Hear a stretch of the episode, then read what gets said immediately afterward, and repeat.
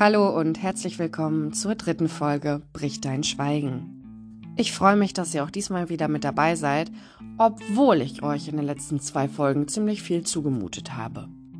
Der Podcast ist momentan eher wie ein Hörbuch und ich hoffe, dass sich das in den nächsten Folgen etwas dynamischer entwickeln wird. Aber es ist einfach so, wenn man seine Geschichte erzählt, dass das vielleicht nicht ganz so, naja, unterhaltsam oder amüsant ist wie in anderen Podcasts.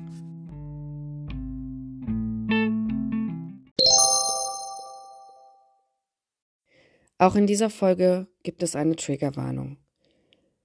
Es geht zum Teil um suizidale Gedanken und um einen versuchten Suizid. Bitte seid achtsam mit euch, wenn ihr diese Folge hört. Sie ist aber eindeutig nicht so erdrückend wie die letzten beiden. Und ich würde mich wirklich freuen, wenn ihr wieder reinhört und mir gerne Feedback gebt. Entweder bei Instagram über Brich dein Schweigen, hier direkt über Anchor oder per E-Mail brich dein Schweigen at outlook.de. Und jetzt viel Spaß beim Hören. Wir waren das letzte Mal da stehen geblieben, dass ich von der Reise in meine Vergangenheit zurückkam und meine Welt in Scherben lag.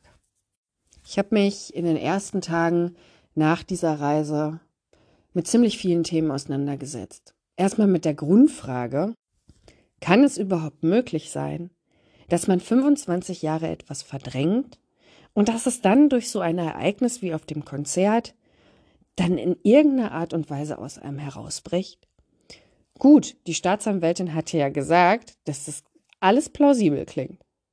Aber irgendwie war es für mich alles noch nicht zu fassen und zu begreifen.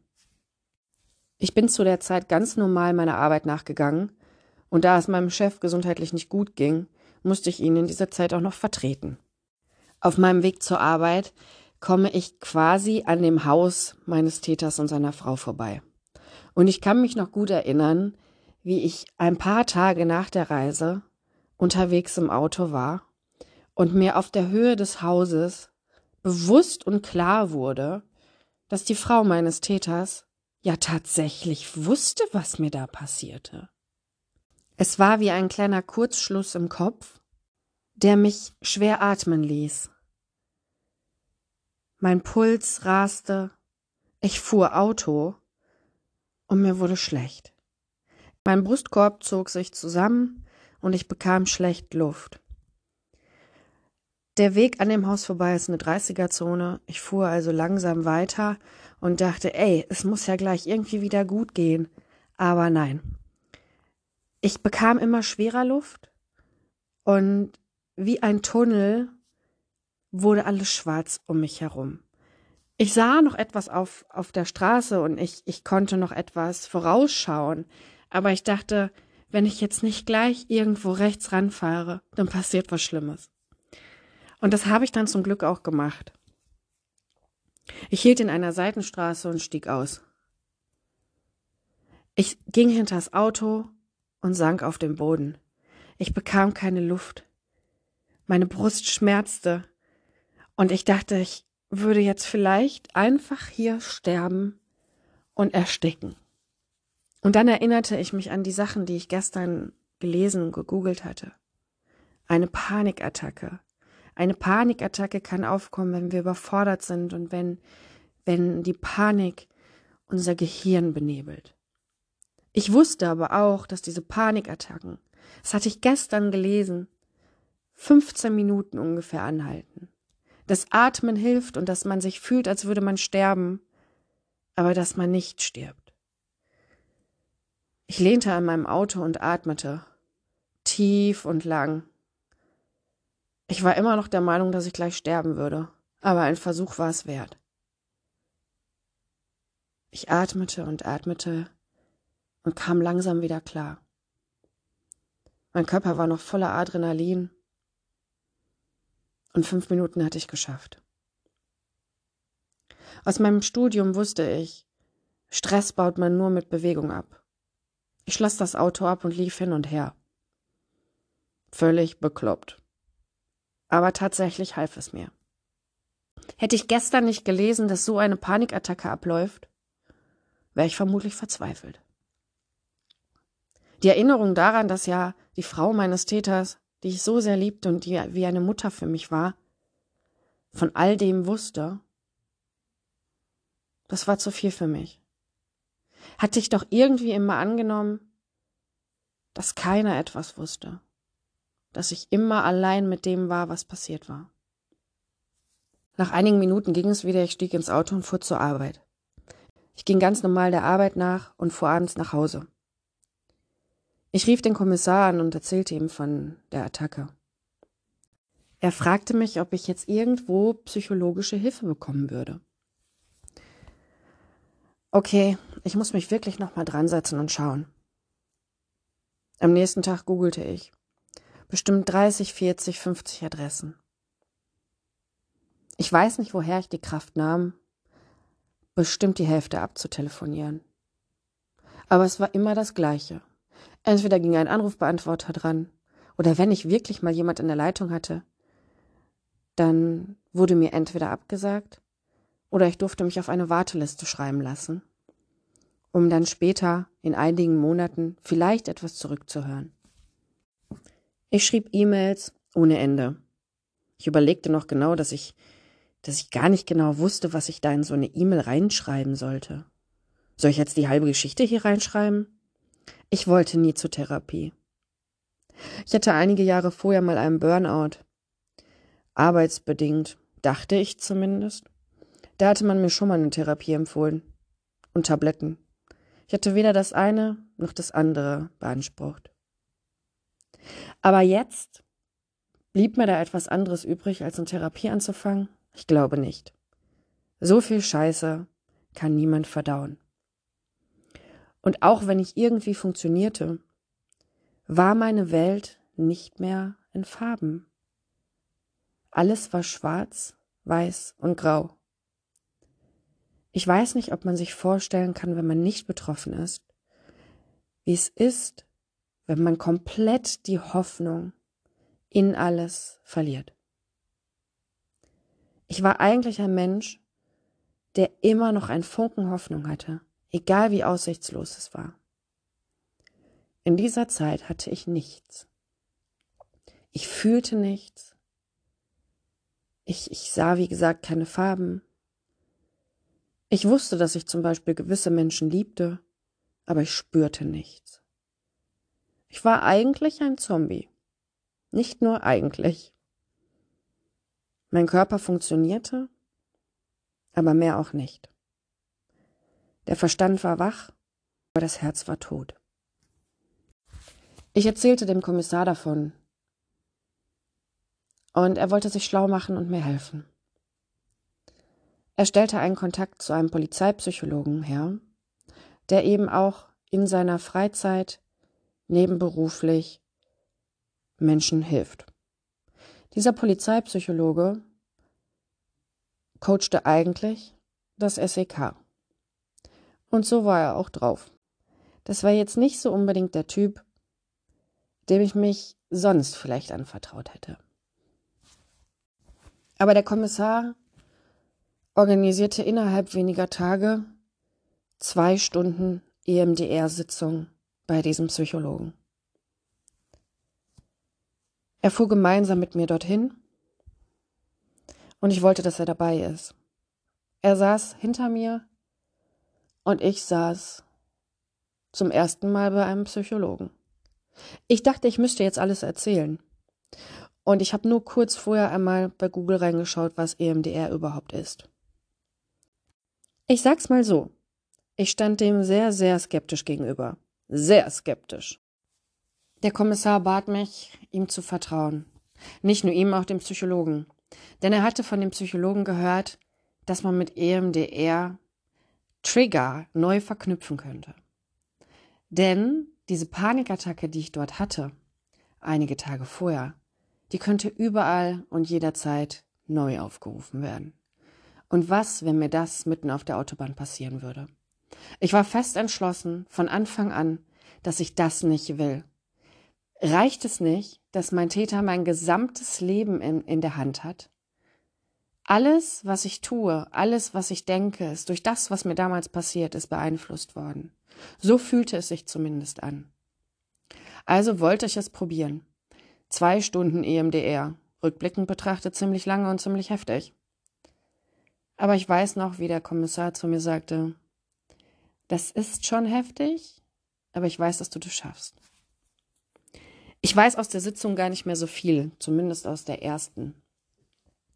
Es war wirklich etwas anderes.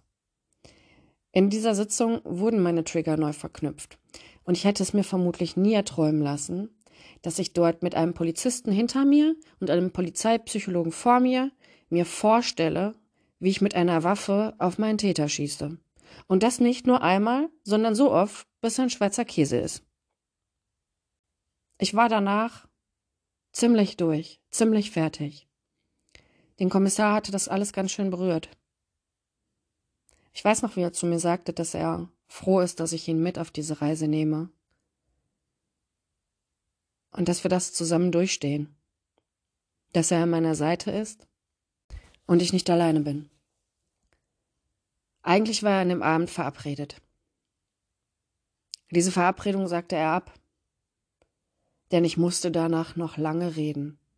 Irgendwann fuhr ich nach Hause und hatte zumindest die Hoffnung, dass die Trigger keine weitere Panikattacke auslösen würden. Ich mache an dieser Stelle nochmal einen Sprung ins Jahr 2018. In die Zeit, wo ich den Kommissar kennenlernte. Das mache ich, damit ihr versteht, welchen Stellenwert der Kommissar gerade ja in der Zeit der Retraumatisierung für mich hatte. Wir haben uns Anfang 2018 kennengelernt und eigentlich war das Ganze eher auf was Unverbindliches ausgelegt. Ich habe mich relativ schnell aber Hals über Kopf verliebt und er eben nicht.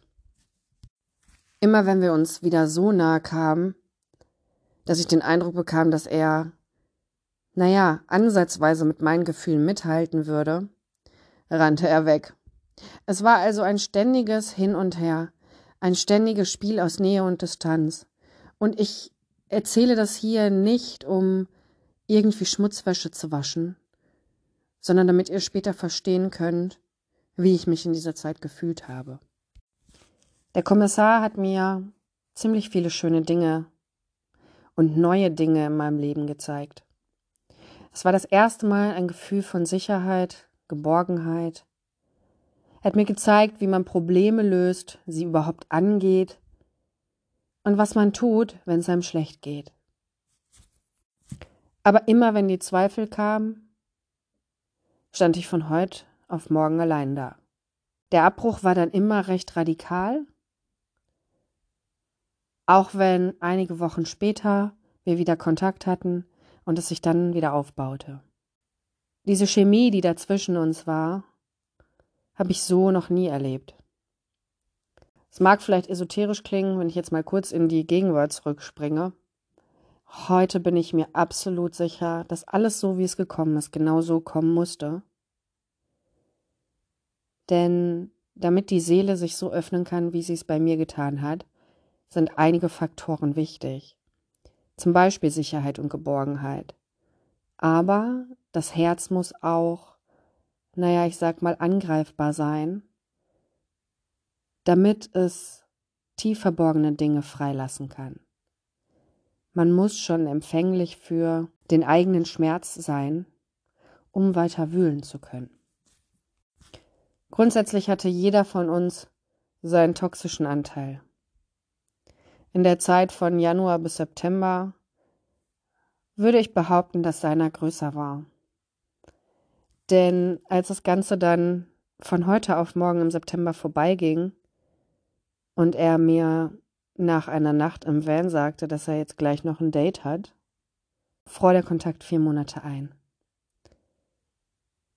Ich weiß noch, wie ich da gedacht habe, ich bin im falschen Film. Und nicht nur, dass ich aufs falsche Pferd gesetzt habe.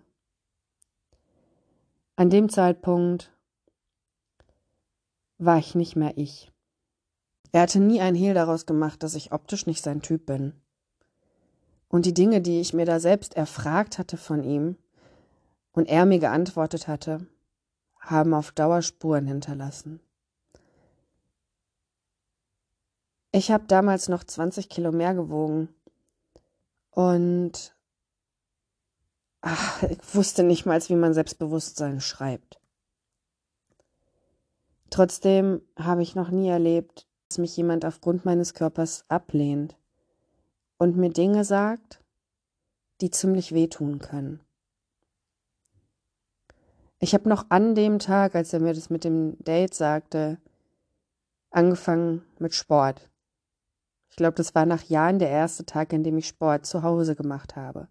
Und ich habe dann exzessiv jeden Tag extrem trainiert, extrem auf mein Essen geachtet, weil ich nie wieder erleben wollte, dass mich ein Mensch oder ein Mann aufgrund meines Gewichtes, aufgrund meines Körpers so verletzt. In den ersten zwei Monaten war das so krass, dass ich kurz davor war, eine Essstörung zu bekommen, die ich vorher schon hatte, aber in eine andere Richtung. Dazu kommen wir später. Bis ich dann verstanden habe, dass ich nicht Sport machen darf, weil ich meinen Körper hasse, sondern dass mir Sport gut tut, meine Wut zu kanalisieren. Rückblickend betrachtet war es gut, dass ich das genau in dem Zeitpunkt gelernt habe, dass ich Wut mit Sport kanalisieren kann. Ich baute mich und mein Selbstbewusstsein in den kommenden Monaten wieder auf. Und ich kam einigermaßen klar, als im Januar 2019 er sich wieder meldete. Ich weiß noch, wie ich beim Gassi seine Nachricht bekommen habe. Sinngemäß sagte er sowas wie Ich habe alles versucht, dich zu vergessen, nichts hat funktioniert, du hast gewonnen. Bla bla bla. In dem Moment dachte ich mir nur, jetzt kommt das dicke Disney Happy End. Die letzten vier Monate vor diesem Zeitpunkt waren extrem schlimm. Dieses ständige Hin und Her, dieses Spiel zwischen Nähe und Distanz erzeugt auf Dauer so eine Abhängigkeit, dass wenn diese Nähe dann wegbleibt, man sich fühlt, als sei man abhängig. Wie ein drogenabhängiger Mensch. Vielleicht noch schlimmer, ich weiß es nicht. Wenn du jede Sekunde an einen Menschen denken musst und fast wahnsinnig dabei wirst.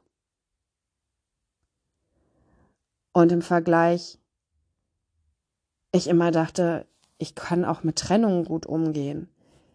Denn auch einige Jahre davor, meine zehnjährige Beziehung, als die auseinanderging, konnte ich in einem angemessenen Zeitraum verknusen.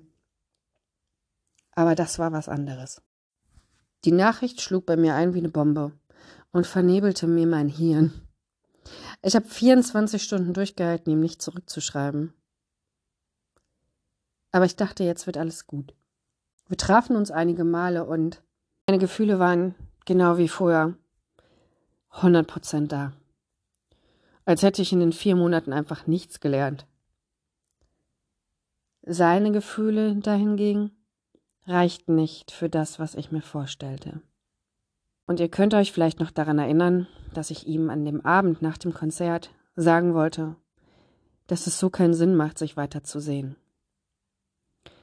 Ich versuchte an dem Abend, beziehungsweise einen Abend zuvor, ich hatte ihm an einem der Abende vor diesem Konzert vorgeschlagen, dass wir nochmal ganz neu anfangen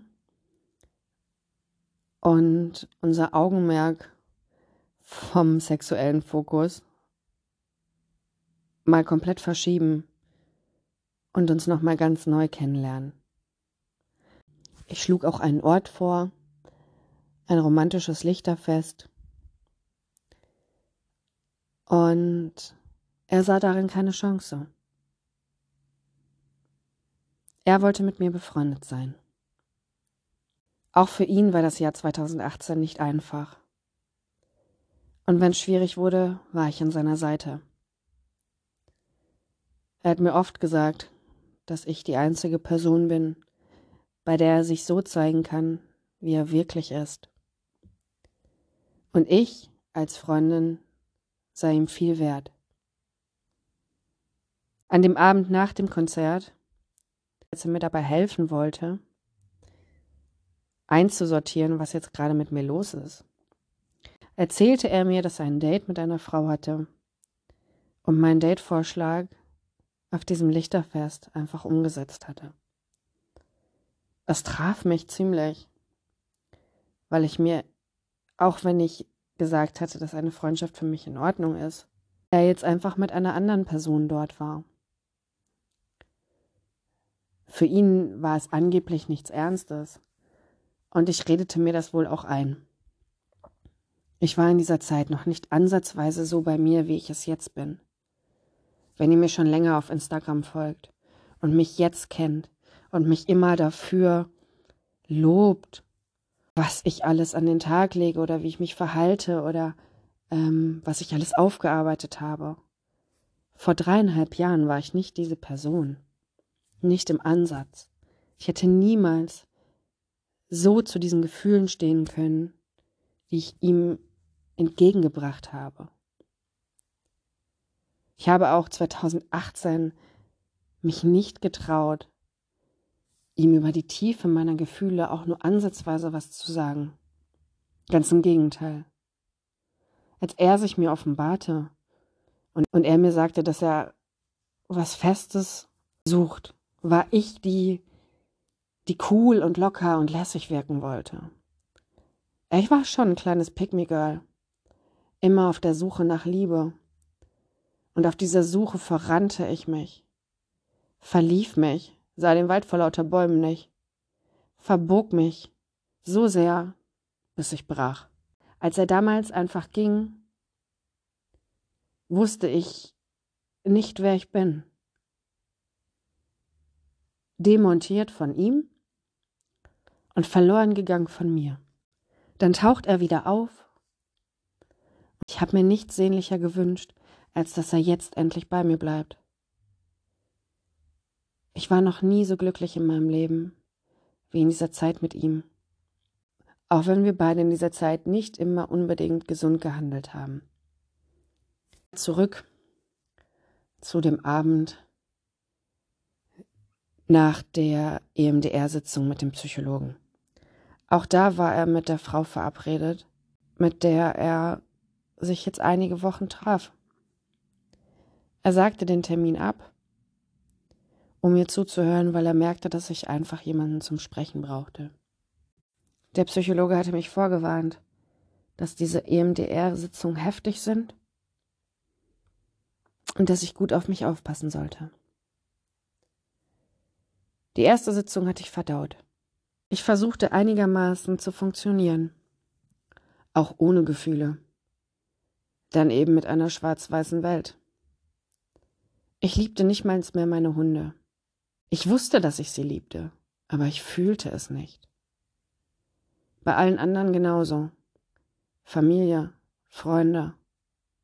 Die Verbindung zu mir war einfach komplett abgebrochen. Kein Wunder, wenn man sich in anderthalb Wochen das zurückholt, was andere in Jahren mit therapeutischer Begleitung sich zurückholen, dann braucht man sich nicht darüber wundern. Und trotzdem hätte ich es immer wieder so getan. Weil nicht zu wissen, was mit einem los ist, ist schlimmer als die Zeit, in der man sich orientieren muss. Wer in dieser Zeit eigentlich über meinen Weg und meine Reise Bescheid wusste, war der Kommissar, mein Bruder, meine Schwägerin und das war's. Meinen Freundinnen erzählte ich nur grob davon. Mein Bruder war die ganze Zeit eingeweiht. In mein Gefühlsleben war so wirklich niemand außer der Kommissar eingeweiht. Und nicht nur, dass diese Welt keine Farben mehr hatte und ich keine Hoffnung, hörte ich ab und an Stimmen. Klar. Hatte ich ja schon nach dem Konzert verstanden, dass ich langsam verrückt werden würde. Glaubte ich es jetzt immer mehr. Diese Stimmen hörte ich nicht einfach so im Alltag, sondern im Auto. Vom Gassi nach Hause, auf dem Weg zur Arbeit, auf dem Weg zum Kommissar, diese Stimmen waren nicht mein Freund. Diese Stimme sagte mir mehrfach, dass ich meine Augen schließen soll, dass ich jetzt Gas geben und meine Augen schließen soll, dass ich ein Ziel anvisieren soll und meine Augen schließen soll. Ich wollte nicht sterben. Ich wusste, wie es sich anfühlte, sterben zu wollen. Ich hatte mein gesamtes Leben schwere Depressionen, die irgendwann weniger wurden. Sie fingen damals mit neun Jahren im Krankenhaus an. Aber das ist eine andere Story, die würde jetzt tatsächlich die Folge sprengen. Die Folge darüber, wie ich mein Augenlicht verloren habe, werde ich euch später erzählen und in welchem Zusammenhang das zu der sexualisierten Gewalt gehört. Aber ich wusste genau, wie es sich anfühlt, wenn man nicht mehr leben will. Was auch nicht bedeutet, dass man wirklich sterben will. Das, was ich zu der Zeit nach der Reise in der Retraumatisierungsphase gefühlt habe, war völlige Überforderung. Viele von euch kennen Überforderung. Im Job läuft's gerade vielleicht schwierig, zu Hause hat man Stress, das Auto ist kaputt, dann fängt's an zu regnen. Stellt euch einfach größte, den größten Scheißhaufen vor und dann mal zehn. Und das einfach mal hundert. So fühlt man sich, wenn die Welt zerbricht. Wenn man versteht, dass ein nahestehendes Familienmitglied einem sexualisierte Gewalt angetan hat dass vermutlich mehrere in der Familie es mitbekommen haben müssen, aber keiner etwas gesagt hat. Dass du nicht der erste Fall in der Familie bist und dass man dir genauso wenig glauben wird wie der Person vor dir. Und wenn sich gerade die Person, die du bisher in deinem Leben am meisten geliebt hast, Stück für Stück von dir distanziert. Ich war überfordert und mein Kopf wollte mir vielleicht einen Ausweg zeigen. Ehrlich gesagt erzählte ich meiner Schwägerin davon. Weil ich es nicht wollte? Ich wollte nicht bei einem Verkehrsunfall sterben und ich wollte auch nicht, dass mein Bruder mich so findet. Aber ich musste mit irgendwem darüber reden. Sie verstand mich und sie wusste auch, wie schwer die Situation für meinen Bruder jetzt ist. Diese beiden Menschen haben mir von Anfang an bedingungslos geglaubt, waren da für mich, was nicht selbstverständlich ist. In so einer Art und Weise, in so einem Umfang was in dieser Zeit sogar fast zu viel für mich war. Nicht, weil ihre Liebe und ihre Hilfe zu viel war, sondern weil ich einfach in der Situation komplett drüber und überfordert war mit allem. Ich musste gucken, wer ist Feind, wer ist Freund, wer steht wirklich hinter mir. Der Kommissar organisierte für mich eine zweite EMDR-Sitzung. Sie sollte als Stabilisierung gelten, wenn ich bis dahin keine psychologische Hilfe gefunden hätte. Psychologische Hilfe. Also an der Front hatte sich immer noch nichts getan. Und ich wüsste ehrlich gesagt auch nicht, wann sich da was tun würde. Okay. Also holte mich der Kommissar ab und wir fuhren wieder zu dem Psychologen. In der zweiten Sitzung kann ich mich gut an die Musik erinnern.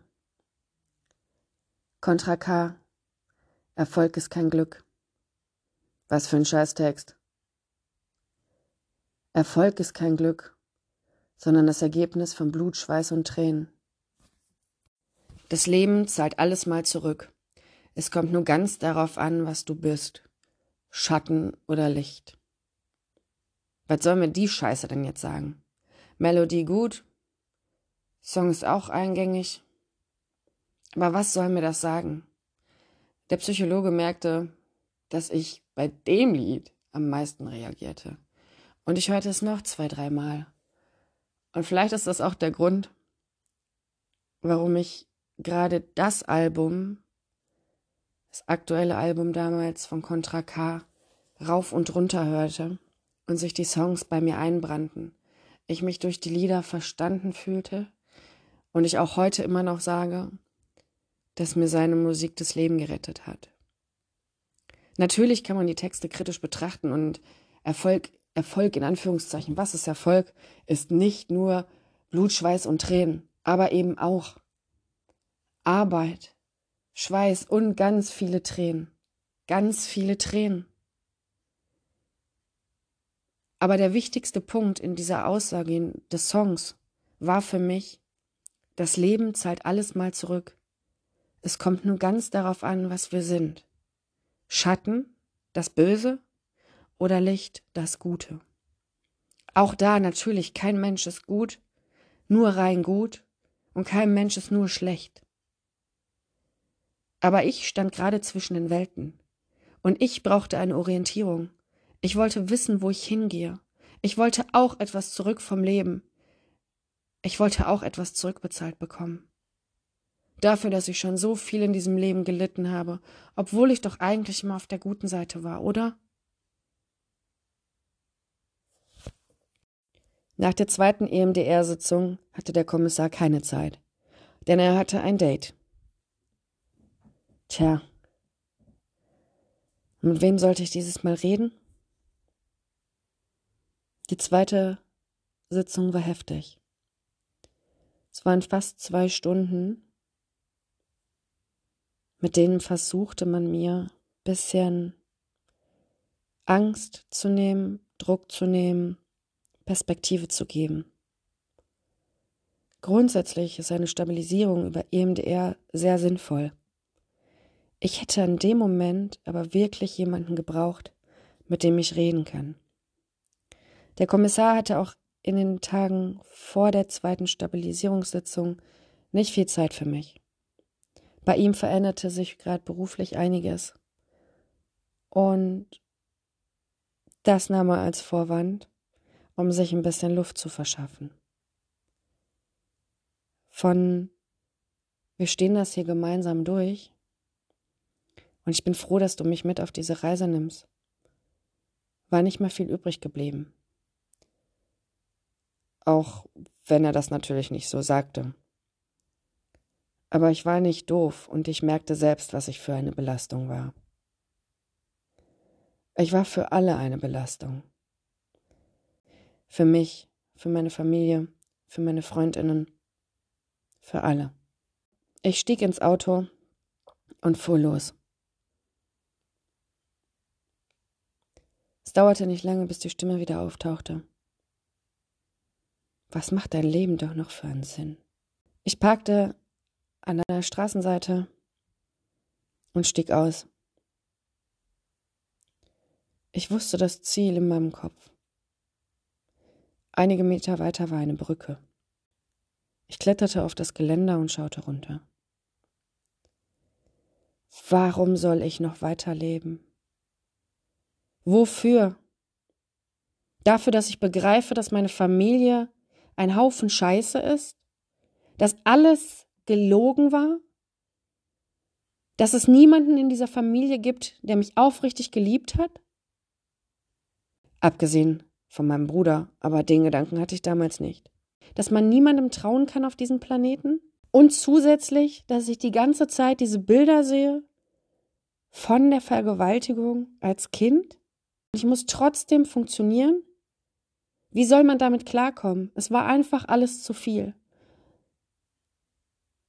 Ich saß auf diesem Geländer und war bereit zu springen. Ich habe nicht die Angst, dass ich falle. Ich habe die Angst, dass ich springe. Jennifer Rostock brannte sich in meinen Kopf. Wie oft hatte ich diese Zeilen gehört und jetzt waren sie für mich real. Jetzt wollte ich einfach nicht mehr. Ich wollte diesen ganzen Stress nicht mehr, diese erdrückende Kälte, diesen Terror in meinem Kopf. Wie sollte das Leben wieder einigermaßen lebenswert werden? Mit dem, was ich weiß, mit dem, was ich tragen muss, mit diesen Leuten, die hinter mir stehen. Ich wollte einfach nur meinen Frieden. Ich wollte einfach nur Ruhe. Wäre ich doch nie auf dieses Konzert gegangen. Ich konnte nicht mehr. Ich weinte so bitterlich. Ich habe mich noch nie so verzweifelt gesehen. Und in dem Moment klingelte mein Telefon.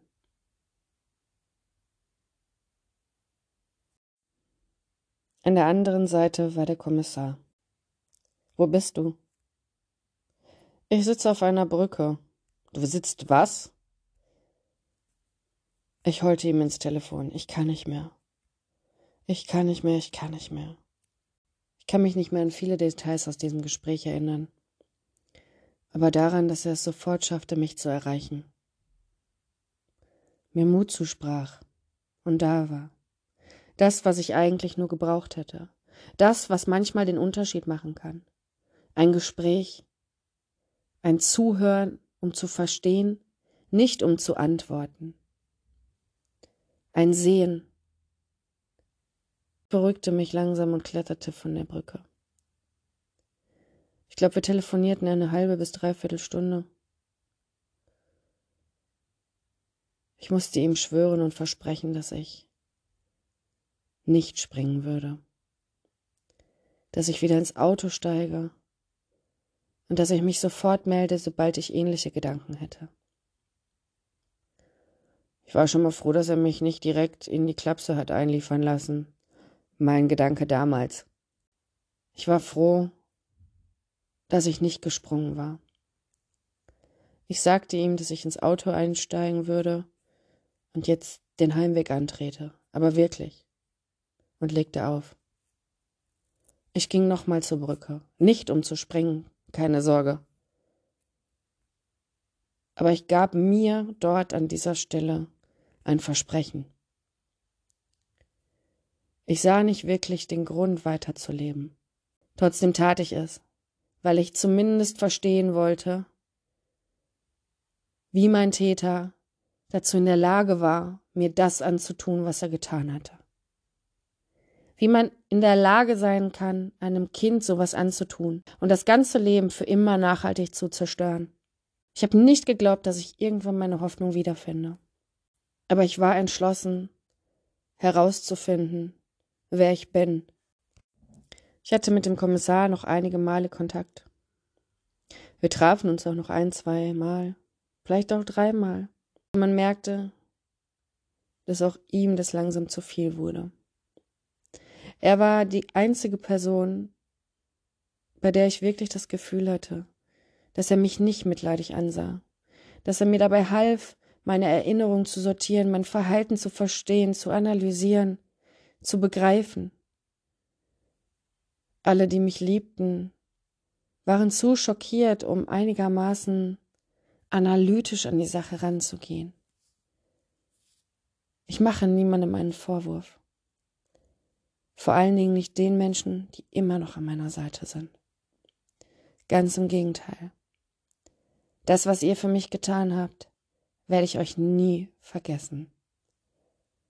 Und ich weiß auch jetzt, gute drei Jahre später, immer noch nicht, wie ich euch das ansatzweise zurückgeben kann. Der Kommissar und ich trafen uns noch bei ihm in der Garage. Schraubten an seinem Motorrad rum. Und ich hörte in dieser Zeit viel Musik, die mir dabei half, einen Zugang zu mir zu bekommen und hatte Konzerttickets für Jadu Lassini, die damalige Frau von Materia.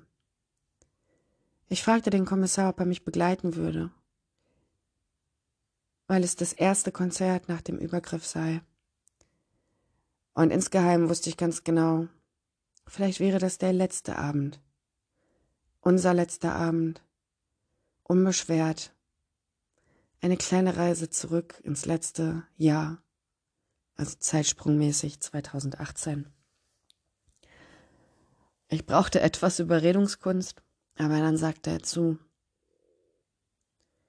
Und es war gut ein Monat nach dem Übergriff auf dem Konzert, dass ich wieder dass ich wieder auf ein Konzert gehen konnte. Es war ein wundervoller Abend, fast wie früher. Unser letzter Abend und unsere letzte Nacht. Denn ich wusste, dass die Frau, mit der er sich traf, nicht mehr so wie er sagte, etwas Unverbindliches sei. Ich spürte, wie weit er sich von mir entfernte. Und ohne es zu sagen, wusste ich, dass ich der Konkurrenz in Anführungszeichen nicht standhalten konnte.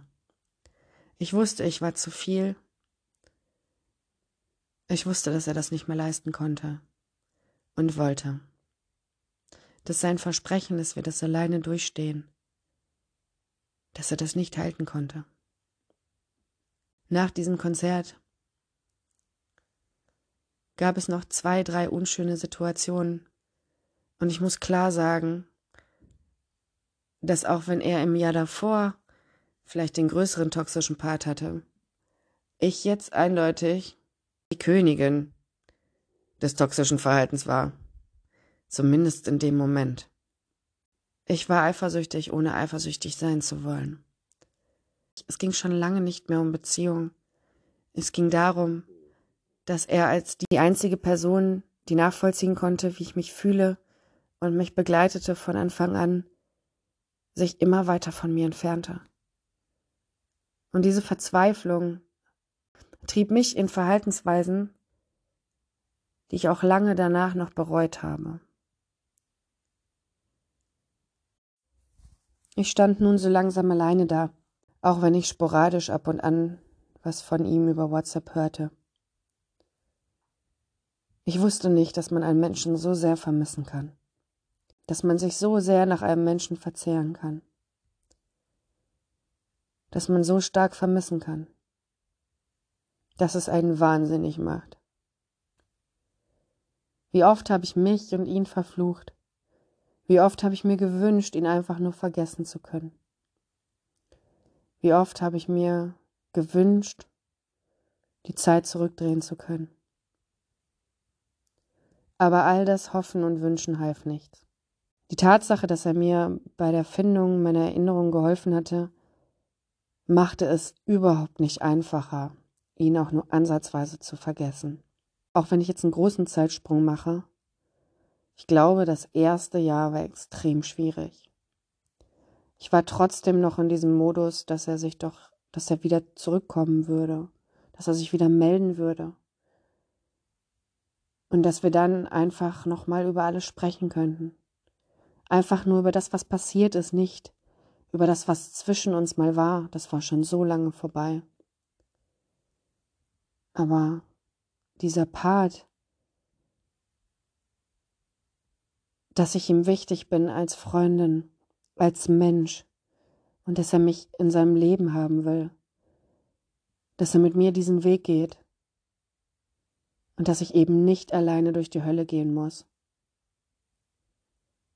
Ich konnte nicht verstehen, wie das wegbrechen konnte und dass es wegbrach. Auch wenn ich rückblickend betrachtet ganz klar sagen muss, es war für mich und für ihn das Beste, was passieren konnte. Ich musste alleine dadurch und das auch am besten. Ich will nicht sagen ohne Ablenkung, aber ohne den Fokus zu verschieben. Ich musste den Fokus genau setzen. Auch wenn das nur so 50-50 funktioniert hat. Denn in der größten Krise meines Lebens hatte ich wohl den größten Herzschmerz meines Lebens. Und ich weiß manchmal nicht, doch eigentlich schon, dass wenn alle davon gesprochen haben, was mir Schlimmes passiert ist, habe ich nur an ihn gedacht habe ich nur daran gedacht, wie sehr ich ihn vermisse und dass der ganze andere Scheiß mir egal ist. Zumindest noch am Anfang. Denn wenn man dazu gezwungen ist, sich alleine mit seinen dunkelsten Dämonen auseinanderzusetzen, dem Albtraum ins Gesicht zu sehen und alles loszulassen, was einem nicht gut tut, dann kann das so sein, als würde man neu geboren.